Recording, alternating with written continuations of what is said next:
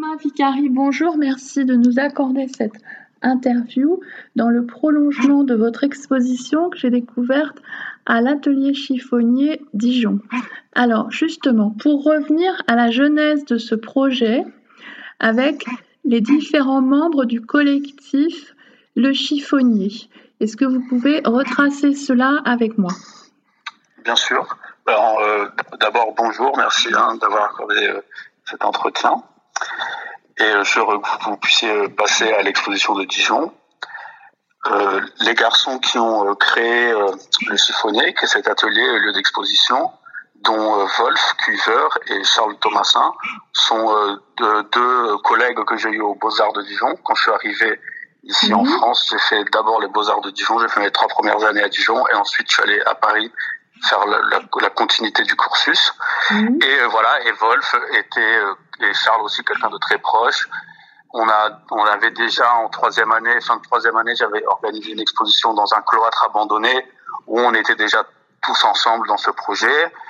Et après, à Paris, j'ai commencé aussi à, à, continuer un peu aussi des projets euh, curatorial un peu pirate, si vous voulez, et j'ai invité les garçons au fur et à mesure, et même eux aussi là-bas. Mm. Donc on a gardé ces liens, même quand on n'était plus dans la même école. Et forcément, après, quand on est sorti de l'école, on avait nos projets et tout, on a fortifié encore plus ce, lien d'amitié professionnel qu'on a entre nous, dont le projet Le Collectif qu'on a créé euh, tous ensemble et qu'on et qu'on gère ensemble, qui est justement une sorte de, si vous voulez, de, de satellite central qu'on a un peu pu pu créer entre nous, vu y en avait quelques-uns qui étaient à Marseille, d'autres qui étaient à Nantes, d'autres à Paris, moi à Aubervilliers, d'autres à Dijon, et on avait aussi tous nos projets euh, à nous, si vous voulez, de Run Space, comme eux, l'atelier chiffonnier, comme moi, Thunder Cage, comme Amutatio, à Nantes. Donc bon, tout le monde avait aussi déjà cette activité, donc on se dit, bon, c'est bien, une fois dans l'année qu'on se regroupe, et on a fait euh, ce, ce projet déjà plusieurs fois, le collectif, qu'on réalisait surtout pendant euh, Artorama, justement. Et c'est ce qui m'a permis, bien sûr, euh, de pouvoir, euh, bon, en tout cas cette amitié que j'ai avec les garçons, ce qui m'a permis aussi de pouvoir faire l'exposition au chiffonnier. Alors justement, Sova Ada, déjà le titre, qui est brésilien, qui est du brésilien, j'imagine. Et aussi, comment est-ce que vous avez, pardon, comme vous faites à chaque fois d'ailleurs, euh, répondu à l'in situ finalement ben, euh, Le titre Sauva Ada, il est composé de deux mots justement. Le premier mot, Sauva, qui est justement une fourmi euh, brésilienne d'Amazonie, qui est une fourmi, si vous voulez, très féroce, qui survit, qui se déplace beaucoup, qui est très connue là-bas. Et au contraire, le mot Ada, et euh, une crypto-monnaie qu'on a aujourd'hui, hein, comme le Bitcoin, comme Ethereum, comme plein d'autres monnaies, mais qui a une particularité entre les autres cryptos. C'est une, c'est une, c'est une crypto, si vous voulez, qui euh, dont sa fonction est plutôt liée aux connexions d'informations. Donc il y mmh. avait un lien un peu entre les fourmis, les connexions, il y avait aussi une sorte d'hybridité que je voulais trouver entre ces deux mots, quelque chose de primitif et quelque chose de lié au technologique justement. Donc euh, j'aimais bien euh, cette juxtaposition en tout cas entre les deux mots qui donnent euh, le titre de l'exposition Sauvahad. Ouais.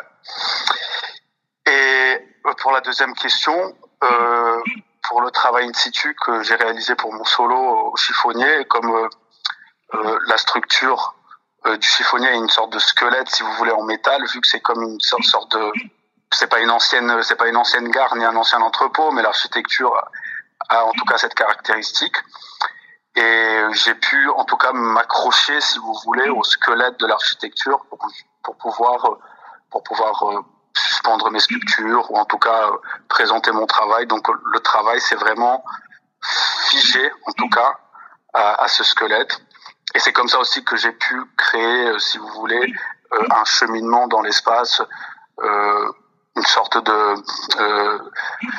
pas de dialogue, mais un comment on dit ça déjà? Pardon, il y a mon bébé qui pleure derrière, je suis désolé. Ah ben je vous en prie.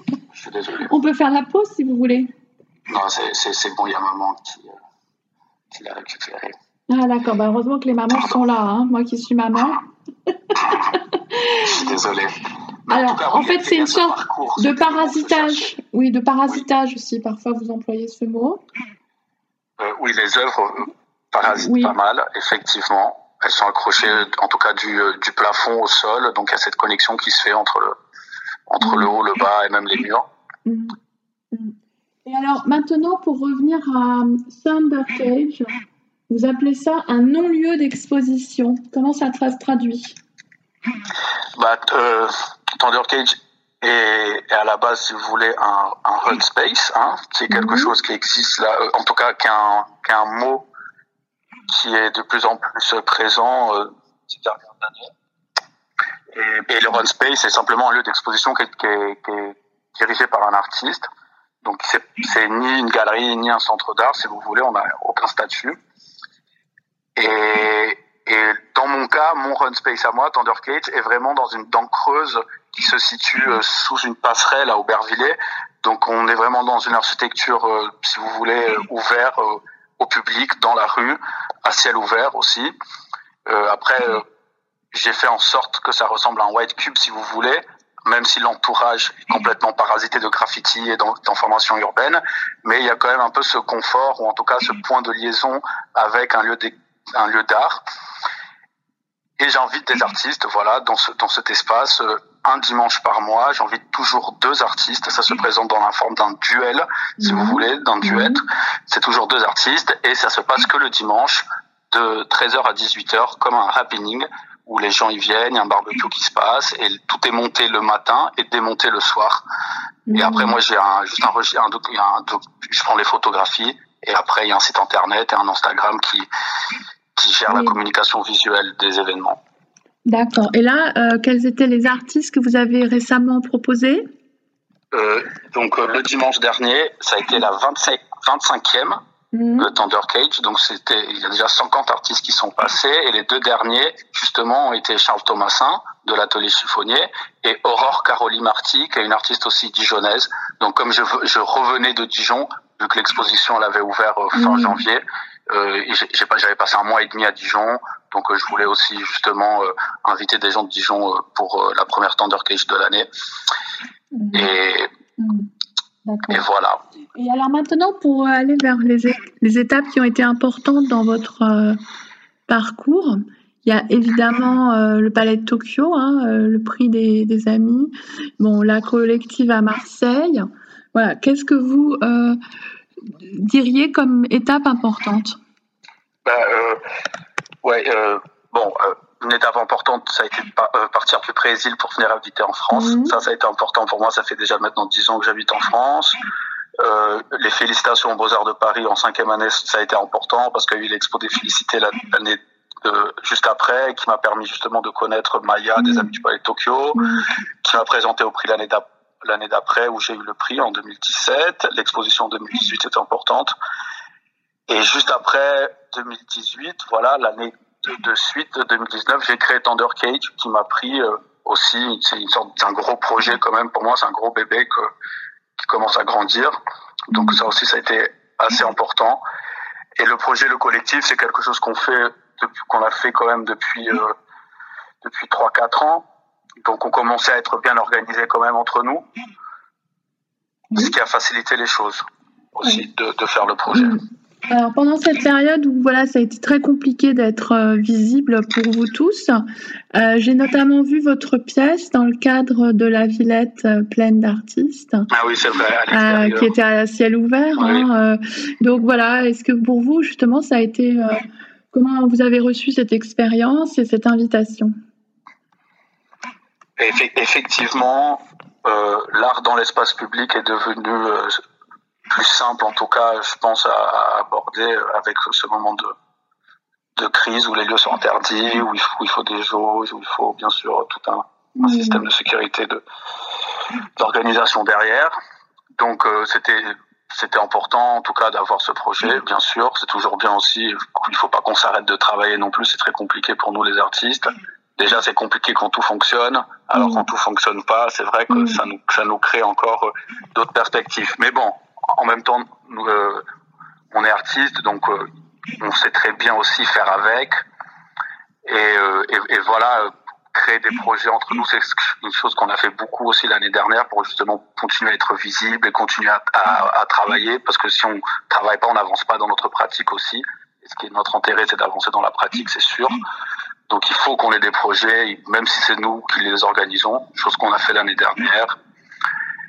Et, et, bon, les Tender Cage, j'ai pu les faire aussi parce que vu que le projet est aussi à l'extérieur, comme à la Villette, mm. donc euh, j'ai pu avoir, voilà, l'extérieur, c'est vrai que c'était quelque chose qui, qui, simplifiait.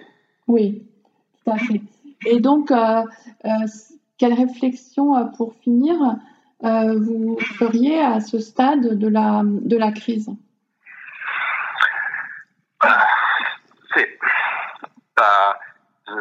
c'est une grande question. C'est vrai que c'est mm. dur hein, de, mm. de, juger. Ou, mm. Moi, je sais pas comment les choses vont, vont aller d'ici aujourd'hui. Je sais pas si ça va être pire ou moins pire. Je vois le Brésil, par exemple, c'est de pire en pire. Euh, pour nous, les artistes, on va continuer, en tout cas, à faire, à travailler. On va pas arrêter. On va toujours trouver d'autres façons de montrer l'art. Ça, c'est sûr. Et même parfois, je vois dans, dans l'histoire de l'art, que ça soit par exemple les, les artistes italiens de l'art povera, il y avait ces contraintes sociales et ce contexte, mais ces artistes ont pu justement euh, créer euh, toute une génération et, mm. et, je pense que ça va se passer pareil avec les artistes contemporains d'aujourd'hui, c'est sûr et évident. C'est mm. quelque chose qui va marquer notre pratique aussi.